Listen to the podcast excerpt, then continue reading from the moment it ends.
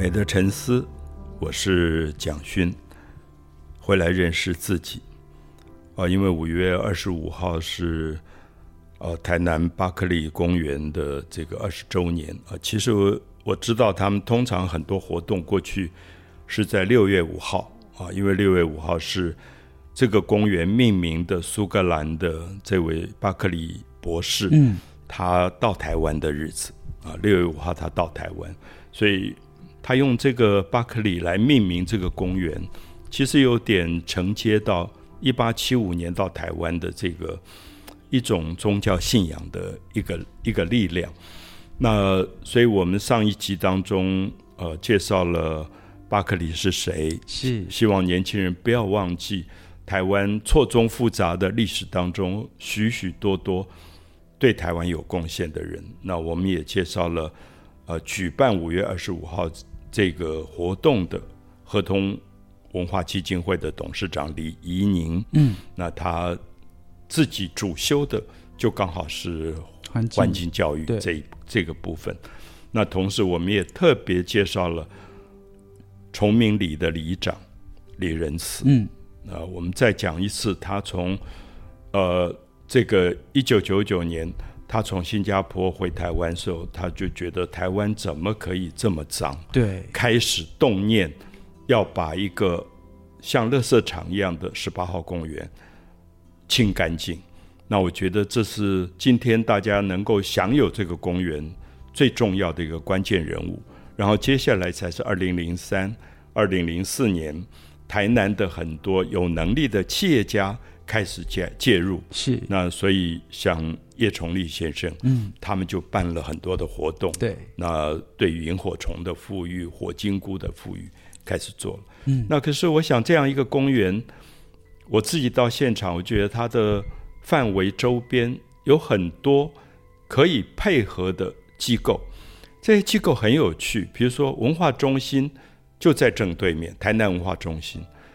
那这个文化中心也已经超过三十年历史。就是你到文化中心看展览呐，看表演，你过个马路就到了巴克里公园。嗯，所以我自己这几年只要在台南文化中心活动，我就很就是顺路，我就会跑到巴克里公园去散步啊，走一走。是，所以我想文化中心当然会觉得这个公园如果做得非常非常好，对于所有享有文化中心的这些群众。都是一个最好的休憩空间，就是我听完音乐会、看完表演，我我可以到公园散步，甚至讨论一下刚才的演出如何如何。嗯，所以文化中心的像陈耀堂，那他已经退休了，是，可是他就是最早最早带领我认识巴克利公园，他对巴克利公园那个爱简直像，我觉得比他谈他儿子还要 还要爱，没错。我有时候想跟他儿子说。嘿，你爸爸爱那个公园比爱你还要多，这样。那我觉得这是对的，就是因为我们要注意到我们身边环境邻居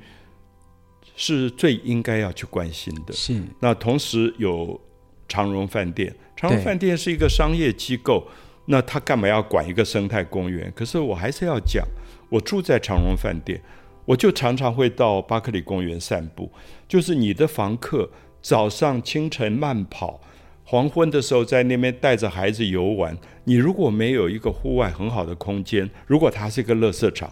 怎么做生意啊？是，所以我我觉得阿佑这次访问到了文化中心的对药堂，嗯，海方科长，对，还有长荣的的饭店的经理，对对，所以我觉得非常有意义，就大家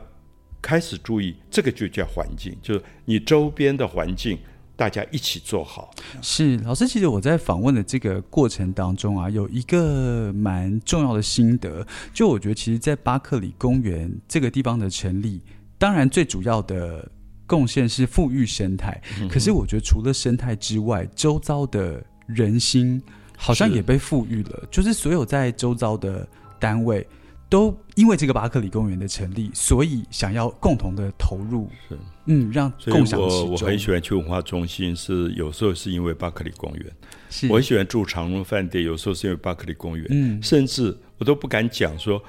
我都在问朋友说，哎，旁边这些公寓。可多少钱一平？因为我觉得住在那边多好，因为你等于住在一个嗯被这么多人照顾的一个生态公园旁边，你的环境就是最好的。所以我后来就注意到巴克里公园旁边的住户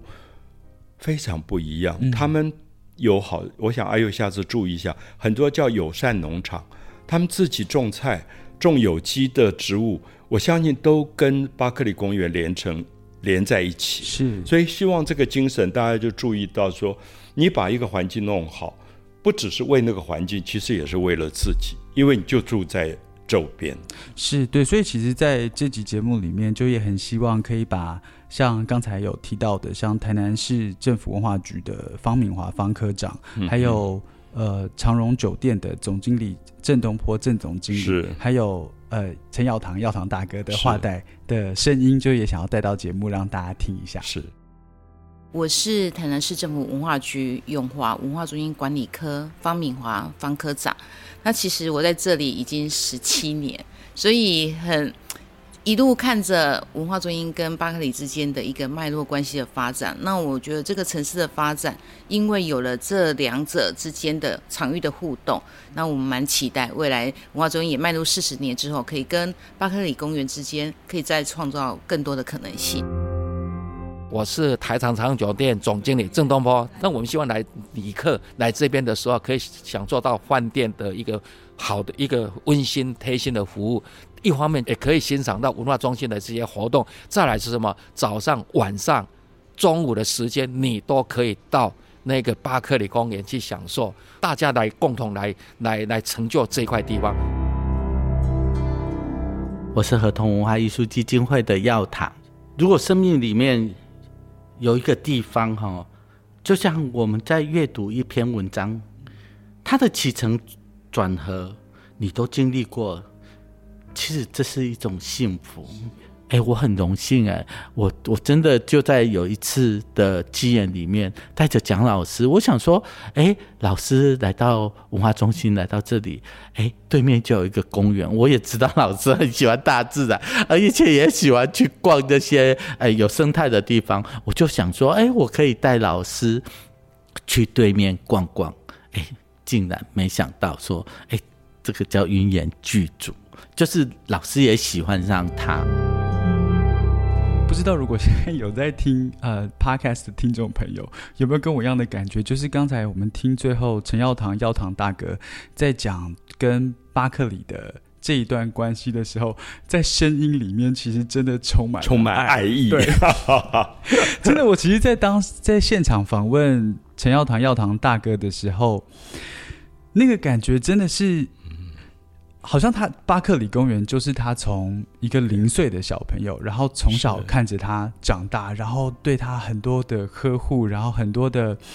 爱，然后想要让他变得越来越好，就是成长的越来越好的那种感觉。跟我跟药堂因为很熟，因为大概有三十年交情，是我太了解他的个性，就是他热情洋溢，嗯，然后他讲到一件事情，他会。自己先感动到，好像那个语言都讲不清楚。真的，可是我觉得很好。我觉得有时候不一定要语言清楚，有时候就是那个觉得有心，就那个心的爱到这么深。嗯，那我想那个是非常重要的。所以，呃，除了它周边隔着马路的文化中心，隔着马路的长荣饭店之外。其实我一直注意到有一个崇明国小，它是跟生态公园完全接在一起，是只有一墙之隔。那甚至我当时还问别人，我就很莽撞说：“哇，这个国小如果是我的话，我可能会把围墙拆掉，因为我觉得这么好的一个公园，其实就是小朋友的操场。”对。可当然，我这样有点异想天开或一厢情愿，因为朋友说：“哎，小朋友这样。”跑掉了怎么办？会被家长嗯抱怨这样，所以我了解到崇明国小的校长一定也有这种矛盾，就是说如果没有那个围墙，整个生态公园就是崇明国小的。是哦，老师这次就如果我是小学生，我多么希望可以在那些树下可以游玩。对哦，老师这次我也有访问到崇明国小的王海秀王校长。其实我觉得校长对于这方面。是很有规划跟安排的。是。我是崇明国小的校长，我叫王海秀。巴克里这样这样的环境是我们的校本课程很重要的重点之一，所以我们的学生从一年级到六年级都会利用到巴克里公园。对，所以对我来讲，很大的成就就是我们的孩子虽然生在都市，可是非常有环境环保的概念。上次跟老师在呃谈沈从文自传的时候，有提到除了看一本小书之外，也要读一本大书。其实我在听王校长提到，在巴克里公园，因为就离学校很近，所以对于这边的。学生对于这边的小朋友们，其实它就是一个最直接的、最好的教育的地方，因为大自然就是一个最厉害的导师。是，就觉得哇，真的啊，好希望自己小时候的学校 就是也是在大自然之中这样子。是我，我就每次都走过那一道围墙，我就在想，学校跟生态公园中间为什么会有一道围墙？当然，我刚才已经。解释了说我的想法很不实际，一个小学还是有一个小学的管理，可是我还是盼望有一天如果我来跟校长一起谈这个围墙有什么可能性改变，就比如说在校园里面，它有更多的没有完全隔死的空间，它可以眺望到生态公园里的萤火虫或者树木，甚至听到。那个竹溪圆筒的水声，会不会是一个很美好的一件事？超级梦幻的。对，或者我也在想说，哎，如果我是在巴克里公园游玩的游客，我可以透过一些中空的孔道，没有完全隔死的墙上面的窗，看到小小学校园里小朋友的奔跑。我在讲这里面应该有很好的对话。那我的意思说，我们的教育是不是太多墙？那其实。有很大的进步，因为我自己的小学、中学是非常可怕的，每个学校都是围墙。然后我记得到高中的时候，很多同学都在爬墙、翻墙，然后去逃逃学。那可是我觉得我们在教育里可以适当的让墙有一种改变，墙不一定是这么硬邦邦的东西，它中间有很多可以互通的，就是。我从墙的这一端可以看到你，你从墙的另外一端可以看到我，甚至可以互相打打招呼。嗯，我觉得会不会是一个公园跟小学教育可能更好的对话？嗯，那五月二十五号我们在现场，我想。集思广益吧，我们会征询所有 是来的朋友的意见，说你觉得崇明国小的墙跟生态公园的墙中间怎么样做会是最好的一个方案？也许作为我们下一次合同基金会的这个征文的 是一个案子。对，其实在这次的访问当中啊，我有一直脑海中就浮现四个字，叫做。众志成城，就是一个事情的大家一起做，对，真的要有很多人、很多人的参与，而且当中我觉得志工朋友的角色其实扮演了很大的对一个关键的作用，所以其实这次也访问了好多个。志工朋友，对，但因为数量真的有点太多了，所以就也对这些志工朋友可能有点抱歉，就是没有办法把很完整的谈话，就是放到节目里面，让让让大家可以收听。不过我有把每个人讲的最让我感动的地方，就是精简的内容，我有把它裁剪出来，对，剪辑出来，取出来。可是我相信。每个人在五月二十五号都会到现场，所以阿佑最最好小心一点。说：“哎，为什么我讲那么多话，你只剪那么短一点？” 真的，我很我其实很挣扎跟矛盾。那我想这一集呃节目的最后，我们是不是就把我把这些志工的谈话都的精华，我自己认为的精华，就是剪辑出来也播放给大家听一下。我是巴克里的职工杨宇柱。那我在这边，我觉得我我碰到很多各式各样的人，然后。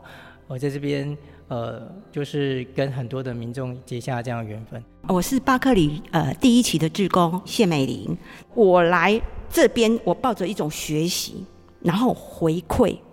其实你会觉得你得到的，也就是叫收获的，比别人更多。我是巴克里志工的潘仁成，参与这份志工，除了可以保护环境之外，同时，也是让自己在说话技巧上面也可以有一定程度的提升，甚至是磨练自己一些说话的一些语速或者是技巧。